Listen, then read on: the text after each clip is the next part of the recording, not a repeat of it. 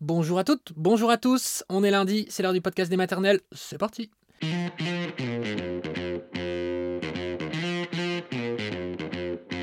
Et aujourd'hui, un témoignage rare que vous allez entendre. Le témoignage est celui de Swazik qui va nous raconter son enfance sous emprise. Vous allez tout comprendre et juste après, nous serons avec Audrey Foulon qui est la directrice du Centre national d'accompagnement familial face à l'emprise sectaire.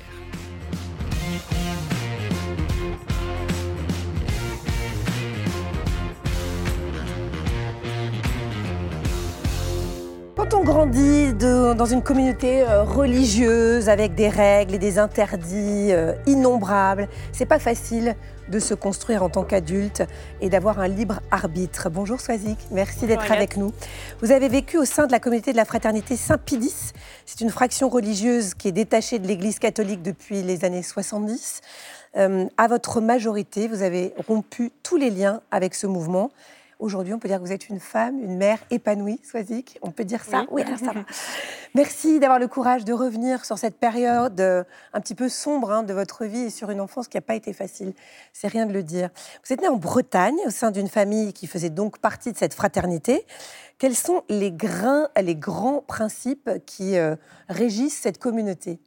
Alors c'est une communauté catholique euh, traditionnaliste, donc qui refuse le progrès euh, depuis donc les années 70, comme vous l'avez dit, et euh, donc c'est une lecture extrémiste en fait du catholicisme. Donc, tous les principes catholiques vont être poussés à l'extrême, au point où la religion est le centre euh, de la vie. En fait, on ne vit que pour Dieu, on ne vit que pour servir Dieu. Et comme ça fait 50 ans que ça dure, en fait, progressivement, elle s'est repliée sur elle-même au point de faire peur euh, du monde extérieur. Donc, tout ce qui est extérieur est mauvais. Seul ce qui est bon pour nous se trouve à l'intérieur de la communauté.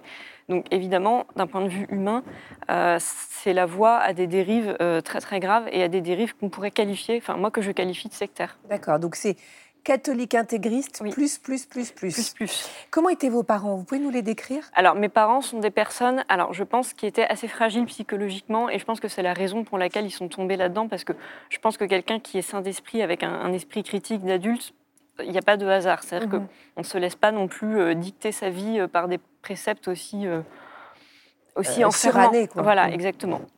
Donc mes parents sont quand même des personnes, voilà, je pense assez fragiles, assez austères.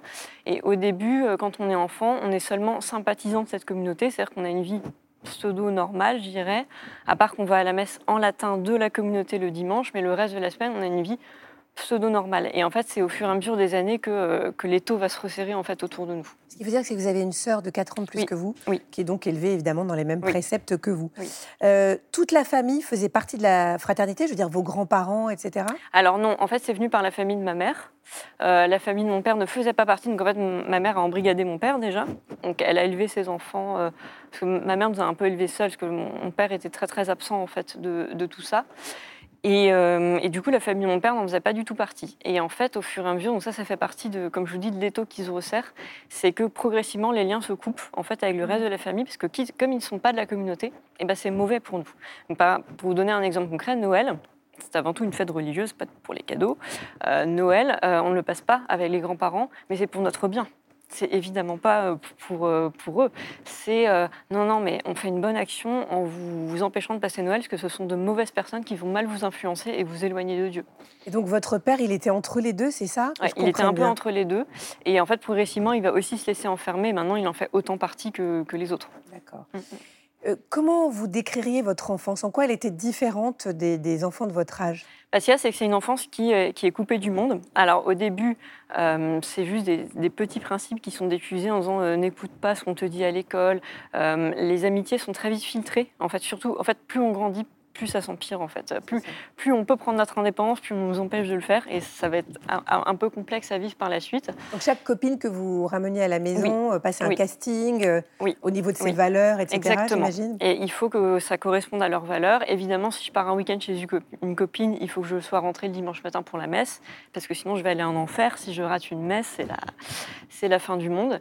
Et, euh, et du coup, c'est une enfance où euh, tout, voilà, tout est filtré, les lectures, les films. Et même au niveau des sports, il y a des sports de filles, des sports de garçons. On a une tenue vestimentaire qui est extrêmement stricte.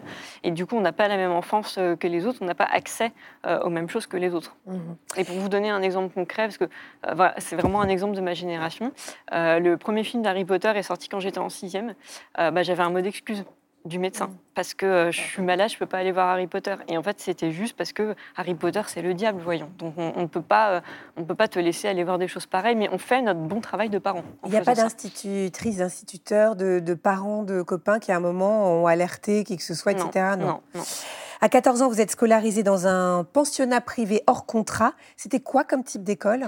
Alors c'est une école qui est tenue par des religieuses, donc euh, la, vie avant tout elle est rythmée par la prière, donc messe, chapelet tous les jours. Et après, euh, on a un enseignement qui est spécifique, c'est-à-dire qui est axé sur d'abord la doctrine chrétienne. Euh, aussi, on a des cours, euh, c'est très axé sur le littéraire, donc on a du latin, du grec ancien, mais il n'y a pas du tout de matière scientifique. Ah oui? Pourquoi c'est diabolique aussi, les matières Alors, scientifiques Alors, c'est pas que c'est diabolique, mais c'est pas pour les filles. Ah, c'est pas pour les filles. Donc en fait, les garçons n'ont que des matières scientifiques et très peu de lettres, et les filles ont très peu de, euh, très peu de matières scientifiques et beaucoup de lettres. En fait, ça permet de cloisonner l'éducation, et, euh, et, du coup, ça pose quand même un grand problème pour l'égalité des chances, parce qu'une fille qui veut faire médecine dans ce genre d'école, elle ne peut pas. La, la porte est bloquée euh, dès ses 10 ans. Voilà, c'est tout ce contre quoi on se bat aujourd'hui, en fait. vous nous disiez aussi en préparant cette émission que les sœurs fouillaient votre placard. Oui. Donc vous n'aviez aucune vie intime en fait. C'est ça. Donc là, je vous disais qu'on avait dès la plus tendre enfance une tenue vestimentaire très stricte. Là, encore une fois, les taux se resserrent euh, parce qu'il faut une jupe de la bonne longueur, pas trop courte, pas trop longue. Euh, il y a un code couleur qui est extrêmement strict. Et quand on arrive avec notre valise le lundi matin et qu'on range nos affaires euh, dans nos armoires, s'il y a quelque chose de noir, c'est jeté parce que noir, c'est la couleur du diable. S'il y a quelque chose de rouge, c'est jeté. Exactement pareil. On ne peut pas faire rentrer un livre sans que ce soit filtré. Et le contrôle va même jusqu'à ce qu'on doive faire des comptes rendus écrits de ce qu'on fait le week-end. Et justement, les week-ends, ça se passait comment? Alors, les week-ends, euh, il y a très peu de place pour les week-ends parce que déjà, il y a beaucoup de pression scolaire. En fait, ça les permet de nous maintenir en tension euh, perpétuelle. On a beaucoup, beaucoup de, travail trop, en fait, pour, euh, pour des enfants de notre âge. Et, et il reste très peu de temps puisqu'il y a la messe dominicale et après, il faut rendre compte de ce qu'on a fait. Donc, si on a le mmh. malheur de regarder un film, on est souvent collé le week-end suivant. Et alors, vous parliez tout à l'heure donc justement de ces matières hein, qui, qui, étaient séparées filles-garçons. Mm, mm. l'image de la femme dans la communauté Alors, l'image de la femme, euh, elle est là pour servir Dieu, servir l'homme, parce que l'homme est l'incarnation de Dieu et de l'autorité. Euh, la femme euh, n'est pas vue comme, comme une personne autonome qui a sa vie propre, ses ambitions, même sa sexualité. Tout est fait pour servir l'homme. Elle est, et elle est là surtout pour la reproduction et pour élever les enfants. Alors, je vous pose une question intime. Par exemple, quand vous avez été indisposée pour la première fois, vous avez eu vos règles. Oui. Vous avez pu en parler à quelqu'un ou vous avez vécu ça toute seule? Alors j'en ai pas, j'étais pas encore dans le pensionnat à l'époque. Mmh. Euh, j'en ai, j'en ai parlé à ma mère, mais c'était de ce genre de, sujet était extrêmement tabou. Par exemple, j'ai, souvenir dans cette, dans ce pensionnat une fille qui a eu un kyste ovarien. Il faut pas parler d'ovaire, voyons. Ah oui. Ah oui. Non non, elle avait officiellement elle avait l'appendicite. Et vous, vous viviez ça comment? Comment est-ce que vous acceptiez ces règles? Est-ce que vous étiez plutôt rebelle ou est-ce que non euh, alors moi c'est soumise? Alors moi ce qui est, c'est quand on me donne une règle, en soi j'ai rien contre contre la règle, mais il faut que je la comprenne. En fait, je ne mm. peux pas appliquer, c'est mon caractère, je ne peux pas mm. appliquer quelque chose que je ne comprends pas. Donc, quand on me donnait une règle en disant il faut faire comme ça, je disais ok, mais pourquoi? Explique-moi, détaille-moi. Et j'étais dans cette analyse. Et ça, cette analyse, ça leur était insupportable. Et en fait, ils faisaient en sorte, ça, je m'en suis rendu compte assez rapidement, euh, qu'on ne puisse pas discuter entre nous. En fait, par exemple, les, les, récréations, les moments de détente, euh, c'était des jeux de groupe. Et s'il y avait deux, trois filles qui parlaient, c'était vu comme du mauvais esprit. En fait, on nous demandait une docilité euh, totale. On n'a aucun, aucun espace, aucun temps. Euh, de raisonnement. voilà, de raisonnement pour justement l'analyse et l'esprit critique. moi, en fait, ces règles, euh, je les supportais très mal et c'était d'autant plus contrasté que ma grande sœur, qui a 4 ans de plus que moi, les adoptait totalement. Et moi, j'arrivais derrière, on me disait, mais, mais ça va pas, mais t'es rebelle. Et être rebelle, c'est un péché. Donc je pêche contre Dieu, donc je vais aller en enfer. En fait, c'est toujours la même histoire.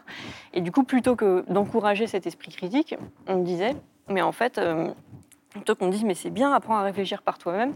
En fait, on me cassait là-dedans en me disant, ton caractère rebelle est le problème. Mmh. Alors, euh, un des éléments marquants aussi de votre adolescence, c'est que déjà votre sœur a pris euh, l'habit de religieuse, donc elle va enseigner au pensionnat. Donc elle, elle était vraiment totalement intégrée dans la communauté. Et puis, il y a une de vos amies qui va vivre une expérience et qui va quand même commencer à vous, à vous ouvrir un peu les chakras, si je peux dire. Exactement. Donc du coup, Solène, c'est une, une, amie que j'ai rencontrée en fait dans le pensionnat, euh, qui faisait partie de cette communauté, et elle a un an de plus que moi. Donc en fait, elle a passé son bac, elle est partie euh, faire ses études, et là, elle a eu le malheur de fréquenter la mauvaise personne aux yeux de ses parents, et du coup, elle a été cloîtrée entre quatre murs pendant quatre mois euh, dans ce couvent, et, et, en fait, elle a disparu de la circulation. Du coup, en fait, elle était vraiment cloîtrée. Moi, je l'ai vue disparaître de la circulation. Je connaissais son caractère, je connaissais sa famille. J'ai tout de suite compris ce qui se passait. Je savais très bien qu'elle était cloîtrée là. Et euh, plus je posais de questions, même à ma sœur, euh, plus en fait on me mentait et on me disait euh, non non elle n'est pas là. En fait on ne voulait pas que je sache, on voulait que personne ne sache. Il fallait protéger. Il y avait une omerta du silence. Et là en fait pour la première fois, depuis l'adolescence, il y avait des choses où je comprenais pas très bien. Je disais quand même j'ai l'impression qu'on me mange. Mais je, me mentais un peu à moi-même parce que je pense qu'assez rapidement, je me suis dit, j'aurais aucune marge de manœuvre avant mes 18 ans. Donc j'ai un peu pris sur moi en me disant, attends ta majorité. Là, j'arrivais proche de la majorité, donc la cocotte minute était à mmh. deux doigts d'exploser. Et là, pour la première fois de ma vie, quand j'ai vu cette amie enfermée et euh, j'ai essayé de la faire sortir, je n'ai pas réussi. Euh, là, pour la première fois, je, je, formule dans ma tête, je dis, pour cloîtrer comme ça, séquestrer, c'est de la séquestration, une personne majeure, c'est un mouvement sectaire. Et là, ça a catalysé, on va dire, ma sortie. Vous aviez, vous aviez quand même cette possibilité-là d'arriver à ce raisonnement. Bah, c'est-à-dire que vous aviez dû capter des petits détails autour de vous, à l'école, même petite, etc. Je me rendais compte que c'était pas normal de priver de liberté comme ça euh, les gens. Alors, vous êtes allé euh, ensuite euh, au Mexique, à la fraternité Saint-Pidis du Mexique. C'était où à Mexico? À Guadalajara. À Guadalajara on l'a bien prononcé. Donc vous aviez 18 ans. Cet éloignement, qu'est-ce que ça a changé pour vous? Alors ça changeait rien au niveau idéologique et religieux puisque ça restait la même communauté. En même temps, sinon mes parents ne m'auraient pas laissé partir. Donc finalement, euh, c'était bien euh, que j'y sois. Mais l'éloignement géographique, euh, en fait, j'ai senti un peu la pression qui se relâchait et, je suis, je, ne rentre pas chez moi en fait après. Et, ça m'a aidé en fait à, hum, voilà, à prendre conscience aussi de la toxicité de mes parents et et je sentais en fait à ce moment-là, je suis face à un choix. Soit tu continues euh, dans ce que tu connais, parce que c'est tellement facile, en fait, quand, dans ce qu'on connaît. Euh, tous ces mécanismes, c'est tellement sécurisant. Soit tu, à ce moment-là, j'ai eu cette prise de conscience, soit tu, euh, tu remets tout en question, tu te poses la question de ce que tu veux vraiment pour toi, pour ta vie, mais ça va être beaucoup plus difficile. J'ai choisi la voie difficile, mais il y avait une lumière au bout du tunnel. Après, ce sont euh, des années, vous êtes parti à Bruxelles notamment, vous avez dû rattraper toutes les matières que, scientifiques que vous n'aviez pas eu euh, l'occasion d'apprendre. Oui, parce que j'ai voulu faire un métier scientifique, sinon c'est pas drôle. Oui, bah, sinon c'est très... oui mais c'est bien, c'est normal. À un moment, forcément, euh, si vous voulez tout inverser, casser les schémas, ça fait partie de ça. Euh, on peut dire qu'aujourd'hui, vous n'avez quasiment plus de contact avec votre famille, ni votre sœur, personne, jamais? Mm. Alors, c'est extrêmement rare. En général, c'est quand euh, voilà, il y, a un décès, on envoie euh, un mail ou un texto, ou quand il y a quelque chose. Je les ai quand même prévenus par correction de la naissance de mon fils, mais c'est pas aller plus loin que ça. Voilà. parce que vous êtes devenue maman Oui. Alors, comment ça influence votre, votre éducation de, de, maman, tout ce que vous avez vécu? Bah, Ça influence beaucoup de choses, que déjà, comme j'étais en conflit ouvert avec mes parents, le désir d'enfant n'était pas quelque chose d'évident. En fait, j'avais très peur surtout en tant que femme. Euh, j'avais très peur de la maternité parce que ça implique quand même une vulnérabilité. J'avais très peur de me retrouver, c'est inconscient, hein, mais euh, me retrouver mère au foyer, de plus pouvoir travailler. Après tout ce que je m'étais battue, je m'étais construit une carapace, donc il fallait un petit peu assouplir cette carapace. Ça m'a pris du temps, euh, mais une fois qu'en fait que j'ai été prête, j'ai trouvé que c'était une aventure fabuleuse. Et tous les jours je me dis mais quel beau cadeau, vraiment je c'est fantastique, mais j'ai aussi très bien vécu parce que j'étais prête, parce que j'avais fait la paix avec moi-même et parce que j'avais fait tout ce travail. Et euh, moi, je suis vraiment sensible euh, à l'égalité des chances, comme on en a parlé, parce que je me dis, mais pour ces pauvres filles, et, ça continue. En fait, aujourd'hui, c'est quand même des milliers d'enfants qui sont dans ce cas de figure que moi j'ai connu. Je me dis, mais mon Dieu, mais combien, combien il y a de, médecins et d'ingénieurs qui, pour, pourront peut-être pas faire ces études-là parce qu'elles ont été cloîtrées dans, ces écoles. Et euh, je suis assez sensible aussi au fait d'écouter mon, mon, enfant, parce que je me suis jamais sentie écoutée. En fait, moi, en tant qu'enfant, et pas accepté dans mon caractère. Donc euh, je suis assez sensible. Bon, pour l'instant, il parle pas, hein, mais euh, je me dis le jour où il parlera, il faudra que je, vraiment que je l'écoute et puis que, que je l'encourage à faire ses expériences. À, partir en Erasmus, à partir à l'étranger, comme moi j'ai fait, et, à faire une éducation libre. Je crois que vous vouliez dire bonjour à quelqu'un. Oui, je voulais dire bonjour à mon amie Solène. Donc euh, c'est une la amie, fameuse, la fameuse, qui s'en est sortie aussi. Et ça a été un, soutien très important parce que bah, on était un peu des petits électrons libres quand on est sorti, de pouvoir s'épauler dans cette démarche et dans cette mm. quête de liberté, c'est sans prix.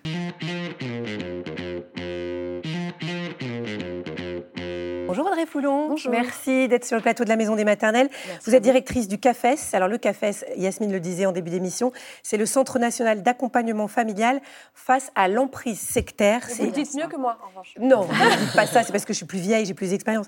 C'est situé euh, à Lille. Euh, quelles peuvent être les conséquences sur la construction d'un enfant et son évolution en tant qu'adulte quand il passe son enfance dans une communauté euh, où finalement il n'y a que des interdits, que des règles, que des dictates?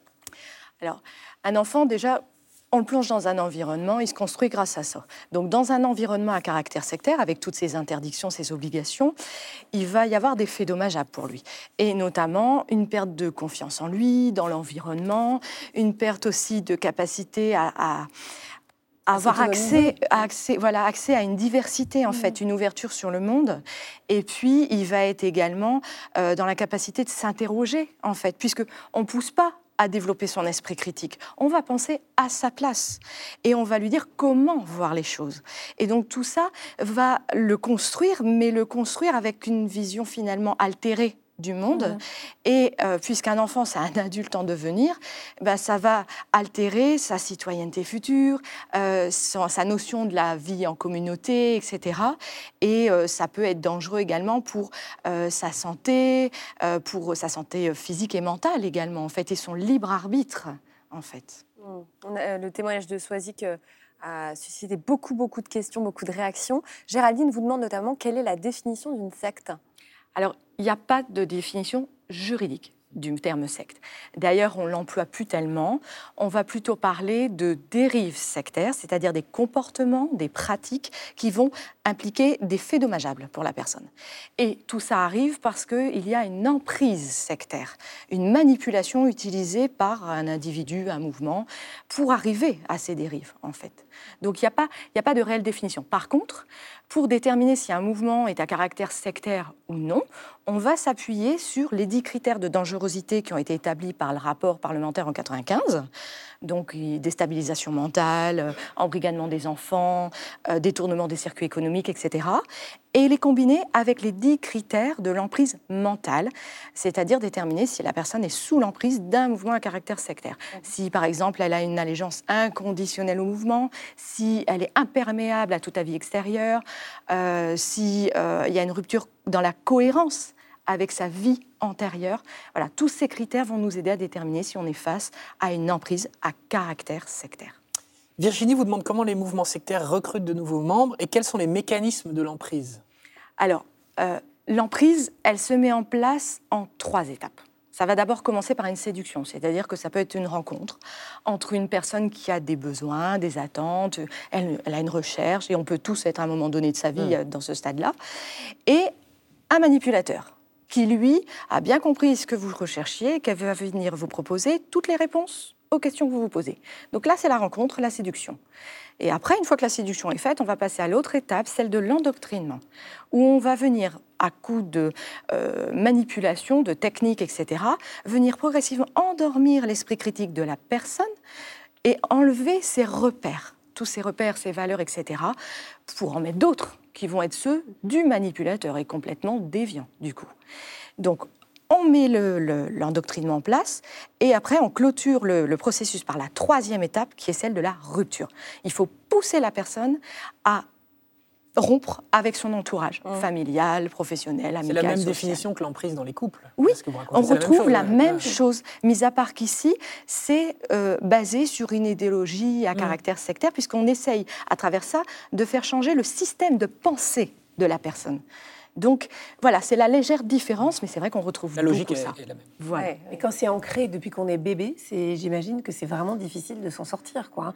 Là, je suis, je suis épatée par le témoignage de Swazik qui, Qui a un grand mon- courage. Oui, et puis à mon avis, qui a une grande intelligence aussi et qui a capté peut-être des petits détails à l'école, etc. Et qui, en les additionnant, s'est dit tiens, il y a quelque chose qui est un peu déviant dans mon, dans mon éducation, mais c'est quand même très des très choses bien. qui l'ont interpellé, effectivement. Alors, plus difficile pour une personne qui est née dans un mouvement à caractère sectaire, euh, pas nécessairement, c'est différent. Mm. Forcément, parce qu'elle a connu que ça. Oui, c'est ça. Alors qu'une personne qui euh, y rentre à un moment donné de sa vie et qui à un moment donné en ressort, elle a connu autre chose. C'est ça. Donc elle les elle repères de sont pas les mêmes, effectivement. C'est pas forcément. C'est c'est vrai que c'est juste différent en fait. Et il faut dans les deux cas qu'il y ait un déclic, ce que vous disiez, et retrouver quelque chose qui vous interpelle.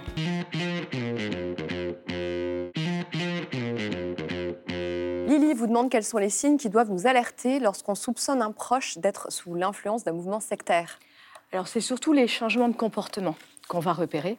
Ça peut être un changement de discours, il va parler exclusivement de la doctrine, etc. Plus que de ça.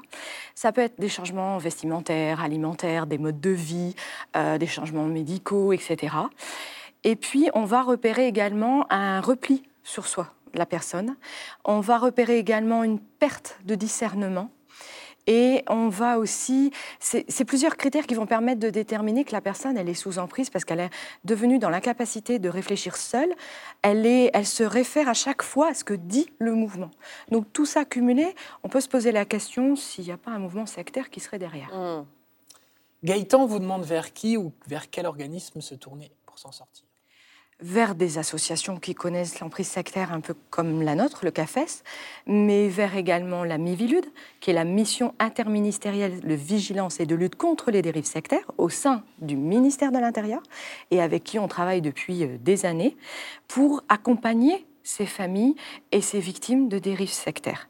Et bien souvent, c'est la famille qui se rend compte de cette emprise, pas la personne, puisqu'à ce moment-là, elle vit quelque chose de merveilleux, mais la famille se rend compte de tous ces changements et c'est eux qu'on accompagne dans un premier temps. Noli- Noélie vous dit J'ai lu qu'avec la crise sanitaire, on assistait à une recrudescence des mouvements sectaires. Est-ce que c'est vrai et comment l'expliquer? Alors oui, il y a les offres à caractère sectaire durant la, crise sanitaire se sont démultipliées. Parce qu'en fait, euh, à chaque moment qu'il y a une crise, quelle qu'elle soit, ça crée un terreau fertile pour le manipulateur. Il va jouer sur les peurs, les incertitudes, les craintes, etc. Et il va venir proposer la réponse à toutes les questions qu'on se pose. Et en fait, à ce moment-là, bah, comme c'est une réponse apportée, ça peut rassurer, même si c'est une réponse simple à une interrogation qui est peut-être un peu complexe quand même.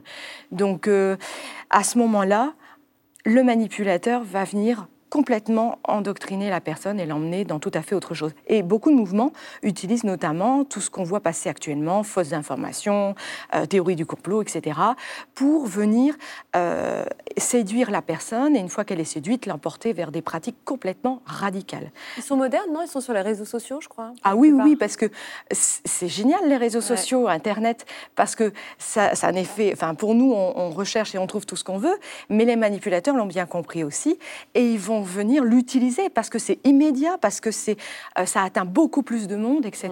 Oui, oui, ils utilisent, ils surfent en plein dessus. Elena vous demande si tout le monde peut tomber dans un mouvement sectaire. Y a-t-il des personnes plus susceptibles d'être influencées? Alors, il n'y a pas de profil type de victime de dérive sectaire, ça peut arriver à tout le monde.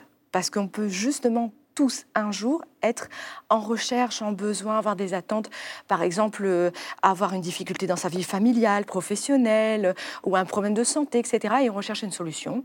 Et on croise la route de quelqu'un qui n'est pas forcément de bonne intention, mais il ne va pas vous le dire.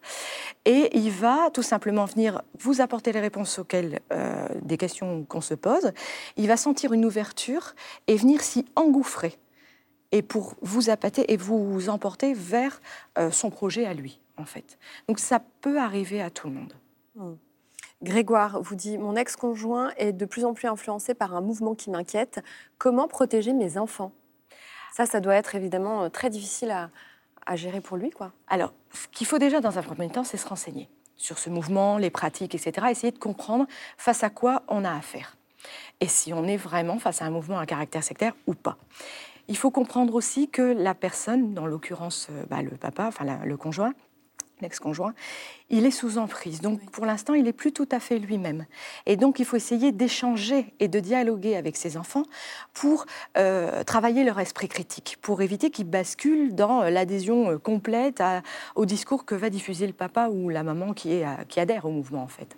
Donc c'est pour ça qu'il faut essayer de développer aussi leur esprit critique parce que ça peut être déjà un premier rempart contre cette emprise. Et si besoin, il y a possibilité aussi de euh, solliciter le juge aux affaires familiales et de demander qu'il pose une interdiction d'emmener l'enfant sur les lieux de pratique, euh, de l'immerger dedans, etc. Alors bien évidemment, il faut prouver par des faits concrets en quoi les pratiques qui sont imposées à l'enfant bah, lui causent des faits dommageables quoi, pour sa santé, son développement physique, psychologique, etc.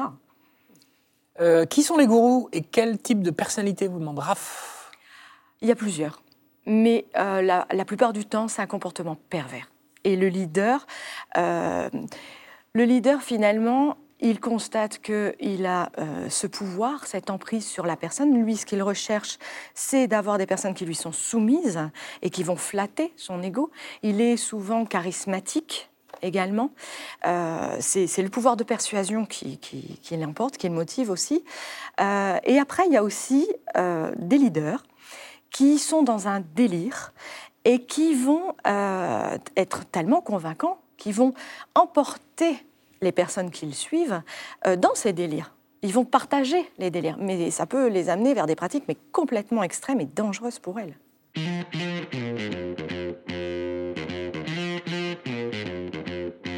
Voilà, merci à Audrey Foulon d'être venue dans la maison des maternelles et merci infiniment à Soisic d'avoir accepté de raconter à Agathe Le Caron son histoire. Voilà, c'est la fin de cet épisode du podcast des maternelles. On se retrouve demain sur France 2, 9h25. Ciao tout le monde